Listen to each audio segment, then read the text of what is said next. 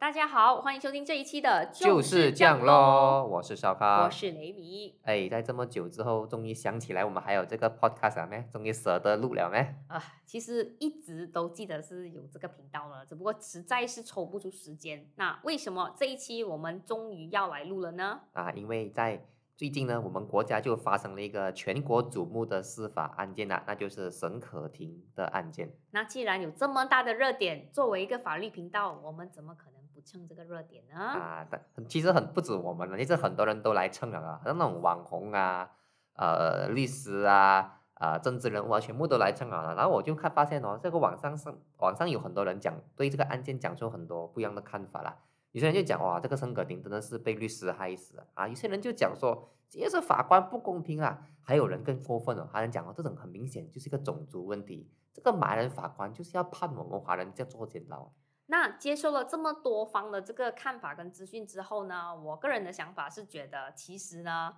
呃，大家的讨论很多时候都是在盲人摸象，因为其实法官完整的判词也还没有出来。然后，其实针对于啊他律师采取的一些啊策略还是什么，其实我们不是当事人，也没有办法知道个所以然来。所以，我觉得很多讨论都是一个在一个啊非常。理论的一种讨论是啦，所以如果你们进来是想听我们讲评论沈可婷的案件的话呢，啊，其实你们现在可以关掉走了，我们没有打算要讲沈可婷，我们没有打算要讲沈可婷。哎，不过呢，我们就发现了一个事情哦，就是很有趣的，就从沈可婷这个案件里面呢，其实有很多人都觉得，哇，这些骑文型脚车的小孩的父母应该也要背负上法律责任啊，因为他们居然可以让他们的小孩大半夜跑去外面踏脚踏车。所以怎么可能只有沈可婷一个人需要坐牢呢？他们父母也要负上法律责任哦，就是有这样的一个说法了。对的，而且这个说法呢，其实不是呃小部分，而是很多人都把这个呃矛头指向他的父母，就会质问为什么可以让你的孩子在半夜三点多出门呢？对啦，但我们就想到，哎，这究竟是不是父母需要负上的责任呢？呃，我们就发现到，哎，其实，在马来西亚我们国家哦。之前其实也发生过类似的案件了的，就是小孩子啊在使用公路的时候呢，就 involve in 车祸了啊，就就出发生意外了。然后呢，他们呃这些出意外的那一方呢，他们就转而去控告这些小孩的父母，哎，讲你们为什么没有管好你的孩子，让他发生车祸，所以我要跟这些父母拿赔偿。现在马来西亚也是有的，就是申可婷也不是呃第一次类似出现这种案件。对，而且我相信作为我觉得有有开车。在路上开车的人都面对过一种情况，就是会看到很多小孩子在路上骑车啊，然后这时候就会特别的小心啊，然后这时候心里面也可能会想，哇，这什么会这样多小孩子在路边呢？对啊，就是你驾车驾车一下，换成小孩子冲出来，你就撞到他了。这样你能在这种情况下，你能不能讲是这个小孩的父母没有好好管教孩子，所以你可不可以告父母呢？这个时候，对，那我们今天讨论的这个角度呢，是从。啊，民事的这个角度就是我们所谓的 civil case 啦，所以不是沈可婷的这个呃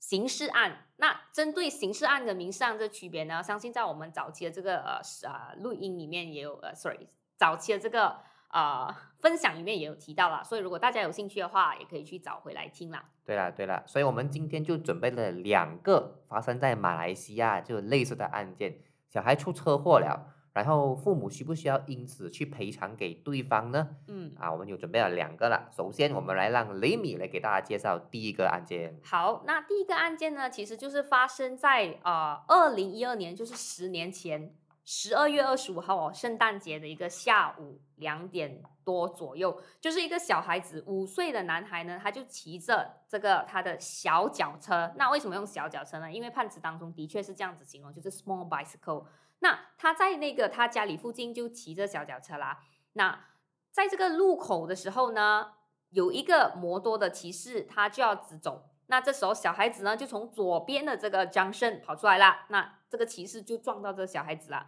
那这个骑士呢，他撞到了小孩子之后呢，当然小孩子的父母就告那个骑士，跟他要讨赔偿，说你看，因为你撞到这小孩子，所以就害他受伤啊，那我要跟你讨赔偿。那这时候呢，骑士做的。竟然是反告回他的父母，就是反诉讼靠啊，不是啊，不是反诉讼，对不起，是把他的父母呢念为这个 third party 就是第三方诉讼啊。那第三方诉讼是什么呢？少康？大概讲一下，第三方诉讼呢，你可以简单理解为一个一种替死鬼的呃替死鬼的一个申请。什么意思呢？就是 A 要告 B，因为 B 做错一些事情了，然后 B 就讲说，哎，如果我需要因此对 A 负责负上责任，或者我需要赔偿 A 的话。我会做错这件事情，也是因为 C 的关系，所以我就要通过这个第三方诉讼 （third party proceeding） 把 C 拉进来。所以不管法官判我要付给 A 多少钱，C 都要付我多少钱，就是这样的一个。对，那那可能我再试着举另外一个例子，就会是，比如说今天你去吃一碗面，OK？那你吃完面后食物中毒，你就要告那个卖面的那个老板。卖面老板就跟你讲，我没有错的，哦是那个面做面的那个人里面的化学成分过高，所以这个时候呢，你就告面的老卖面的那老板，卖面老板就会告那个做面的厂商，就是这样子的一个概念啊。死都要找一个人出来做。对，那他就跟那个卖面的那个老板就会讲，不是我错，是那个厂商化学成分有问题还是什么之类的。我跟你讲，回到这个案件呢，就是这个小孩的父母就呃去告这个摩托骑士拿赔偿。摩托骑士呢，就把这个小孩的父亲给拉下水，对，要他做替死鬼啦。将来继续解释一下这个案件。好，那这整个案件呢，我觉得要了解一下这个背景啊，就是他首先在一个 housing area，就是达曼哦，那达曼的那个路边呢就有黄线，那它呢是啊，就是附近也有这个幼儿园啦。提到那时速呢是三十 kilometer per hour，那这时候小孩子的岁数呢是五岁。那这个时候有个非常重点啊，就是在办子里面一直重复强调，就是被告呢对于整个啊路况跟周围这个环境是非常的熟悉的。可能他经常在那边走来走去啦，就是他的可能是 working area 还是他家住附近。对，这个案件呢是从 session court 开始啦。那 session court 的时候呢，啊 session court 就就认为说这个歧视有错，然后认为父母没有错，然后就上诉到高庭。那高庭呢？是认同这 session court 的这判决的原因是因为为什么呢？首先第一点很重要的要要知道就是到底这个骑士撞到这小孩子他本身有没有疏忽呢？高庭法官是认为有的，因为他觉得哈这个骑士呃他是在呃对方就是在一米左右的距离当中呢，他其实就已经知道那个小孩子骑着这小小小脚车了，但是呢他他在啊拥有充足的时间可以减速的情况之下呢，那个骑士并没有这么做。所以呢，他就撞到这小孩子了。所以明显高庭就认为说这是你的疏忽，而且又加上呢，你对这一带的这个环境是非常的熟悉的，你也知道有幼儿园的情况下，你应该要格外小心，但是你没有这么做。所以呢，高庭就裁决了，就是这个骑士有错，骑士导撞了这个小孩子，导致这个小孩子受伤，因此他必须要赔偿啦。就这样简单。既然骑士有错，那么骑士去找小孩的父母做替死鬼这一趴，法庭又怎么看呢？嗯，对。那这个歧视的这个 argument 呢，就包括有几个啦。最主要的就是讲哦，因为这小孩子爸爸没有好好的看管这小孩子啦，就让这个五岁的小孩子从家里溜了出来，骑着啊，就是就是踏脚车从家里溜了出来，然后就导致了啊这个骑士撞上了这小孩子。那么呢，这个这整个案件里面一个很关键就是父亲其实是。承认他真的不懂小孩子溜了出来啊，这样还不是要负责了咯？他自己都知道，他自己都承认他没有。所以呢，你看到没有？骑士的律师就跟少康是一样的反应，他就讲说，这个爸爸竟然不知道自己孩子的行踪。嗯，这其实也是陈可婷案件里面很多人都觉得这些小孩的父母呃的看法是一样的。你你你都不知道你的孩子出来，就是 summarize 起来就是你怎么可以不知道你孩子的行踪呢？嗯嗯。针对这个部分呢，高庭呢参考了两个英国的判例，很久以前这个判例哈，就是第一个就叫做 Donaldson and McNiven，有一个爸爸他就让一个十三岁的孩子呢使用了这个气枪 air rifle，OK，那他就使用了这气枪之后呢，他爸爸是讲说，OK，你可以用，不过你不可以在外面用。但是这个十三岁的孩子呢就不听话咯，他就拿着这个 air rifle 跑了跑到他的家外面，然后他就射伤了一个五岁的孩子。那个主要的那个争执就是在父母并没有好好的看管这十三岁的孩子使用气枪的情况底下，五岁的孩哦，不是是啊，在这个英国判例底下是十三岁的孩子，对啊，就是他没有好好的管他使用这气枪的情况下，他是不是有疏忽呢？那英国英国法官的看法就是没有。诶，为什么会法官会讲没有了呢？那英国法庭的看法就是呢，你怎样可以每一个小时、每一个时间，你都可以看管一个小小男孩呢？就是对他对英国法法官来讲呢，就是只要他的孩子已经答应了，OK，就是你不会在家里外面用。啊，那就 OK 了啊，因为英国法庭的这个看法就是，他不可能无时无刻每天都在看管着他的孩子。就每分不能每一分每一秒贴住他孩子啦。啊，对，简单来讲，英国法庭在这个这个啊 Donaldson 的这个 case 里面，他的想法就是这样了，这样子啦。嗯，OK，那这个高庭呢，他又他又引述了另外一个英国的一个判例，另外一个英国，另外一个对第二个英国判例啊，简单来讲，这个 case 的名字就提一下，就叫 Levis 啦，OK，有完整的名字，但是就叫 Levis 先。那这个情况底，这这个案件里面呢，就是在学校里面，就是一个女老师，她要照顾完呃所有的小孩子哦。那就一个刚好一个小孩子，他就呃割伤，OK，他割他割伤，然后这女女女老师当然就很紧张哦，马上去搞定这个割伤这小孩子。但是他在他在呃疗伤这情况底下呢，竟然有个小孩子在她不知情的情况下又跑出去。校门口了哦，就是趁老师去帮这个受伤的小孩疗伤的时候，他就自己一个人跑出去了。对，而且这个跑出去的小孩子呢，当时是四岁不了啊。哇，四岁就这样顽皮啊！他跑出去这个学校这个 school gate，然后他就跑上了马路当中呢，就导致了有一个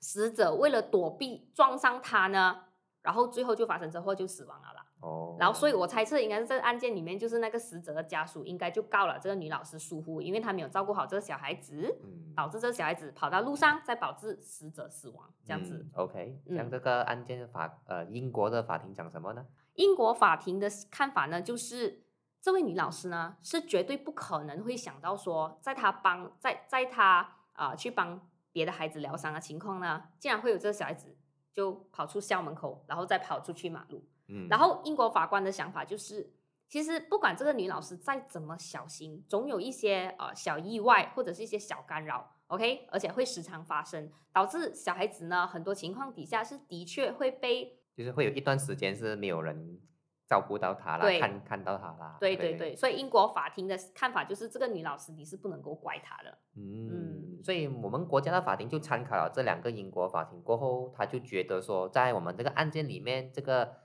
呃，小孩的爸爸是没有这个责任的啦，不需要赔偿这个摩托骑士，对吗？对对对，是的，因为那个高庭法官呢，也也写到说呢，在这个情况底下，爸爸当时呢，并没有在车祸现场，然后呃呃，呈交给法庭的证据当中呢，也也有说到，就是当时候啊，这个爸爸还有这个他啊他的妻子就是妈妈啦，也必须照顾另外三个小孩子。哦，是哦，因为他有很多小孩要照顾嘛，对吗？嗯，对，所以高庭就认为呢，爸爸是不需要负上任何的法律责任，OK，只因为他不懂当时候他的这个五岁的小孩子已经溜出家里门了，所以整体而言呢，这个高庭是认为说，呃，爸爸是没有错的，因为他认为如果法官今天要让父母负上法律责任的话，那就等于父母是有责任要去呃每知道孩子的每一个行踪。更何况高庭是认为说这是一个五岁的小孩子，OK？那你要你要呃父母去监管一个五岁的小孩子，甚至要知道他每一刻的行踪呢，是不太可能的。那高庭用的词是 humanly impossible，嗯，就是非常不可能的啦。如果你要父母每一分每一秒都管着他这个小孩子，这样这样他就不是照顾小孩了，是在监视这个小孩了啊。甚至如果你要他这样子监视小孩呢，他是认为你就啊这是一个。把标准放到很高，跟把很多的责任放在父母的身上，而且其实是根本不太可能是有父母可以做到的。嗯，毕竟没有人的父母是全二十小时的 CCTV 嘛，因为父母也要做工还是怎样啊？对，所以简单而言呢，就是最后高庭就认为骑士有错，因为骑士撞到了小孩子，所以高庭就宣判说骑士必须要赔偿这位小孩子啊一百八十千的马币作为赔偿。那同时呢？啊，法庭呢就 dismiss 了这个歧视的 third party action 啦，就是说父母没有错啦。嗯，好的，那么现在呢就轮到我来分享第二个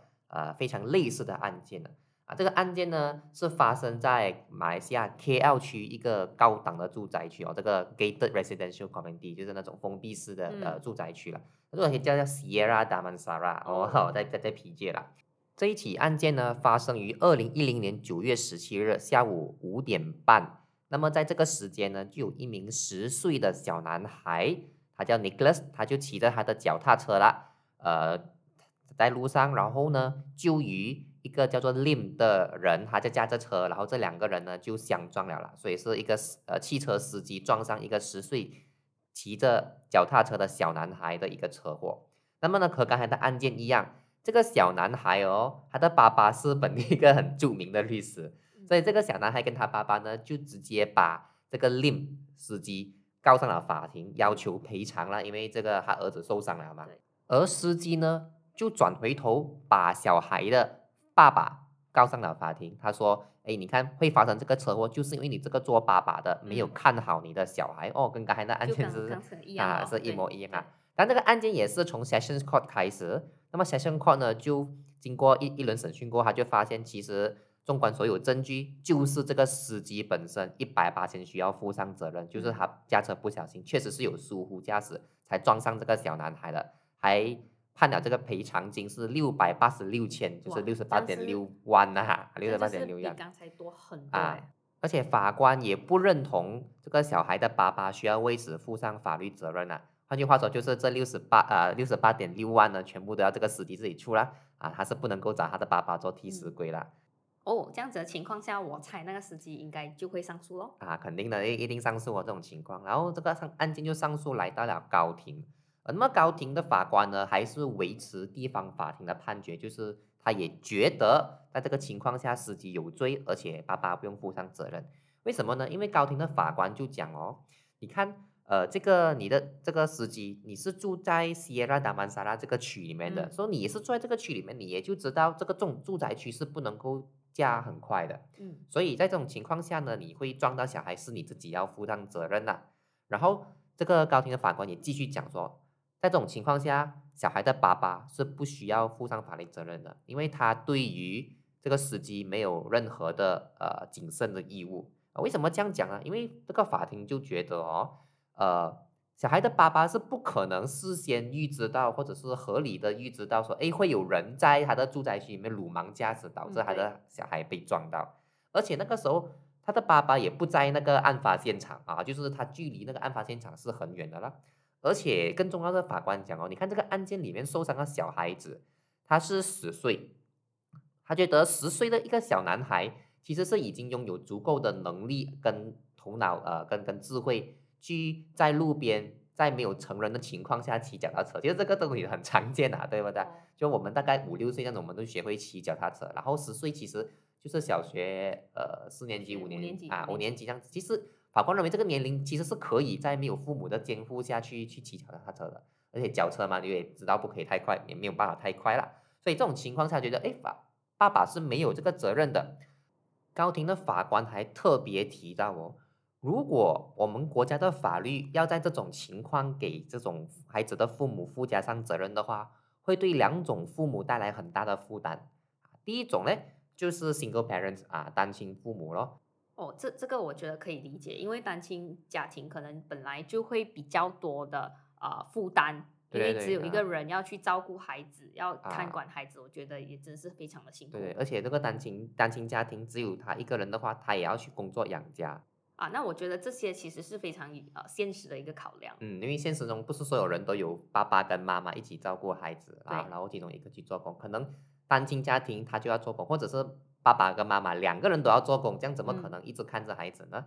啊，那么法官还讲的第二种会受影响的父母呢，就是那些比较穷一点的父母，或者没有为孩子买保险的父母。因为如果这种情况下他要负责任的话，就是他他自己要出一大笔钱。去赔他自己的孩子的医药费啊，懂吗？就是我觉得他是觉得这种情况下是非常不不公平的。嗯，那另外一个哦，他讲到呃比较可能经济能力没有那么好的父母的话，我就想到你也不可能每个家里都会有嘎嘎一直看着你的孩子吧？嗯，对对对对对，所以就是结合了我们刚才提到过两个真实发生在马来西亚，然后由法官下判的案件呢，我们就可以可看得出，其实，在民事法的疏忽这一块呢。很多时候，我们的法官是出于各种现实的考量，跟一些非常 practical 的原因，是不会让父母去背负上孩子的。嗯，啊，简单来讲就是，啊，父母不可能二十四小时每分每秒都看着孩子了，还有一些现实的原因，父母工要需要工作，需要养家，也没有办法做到。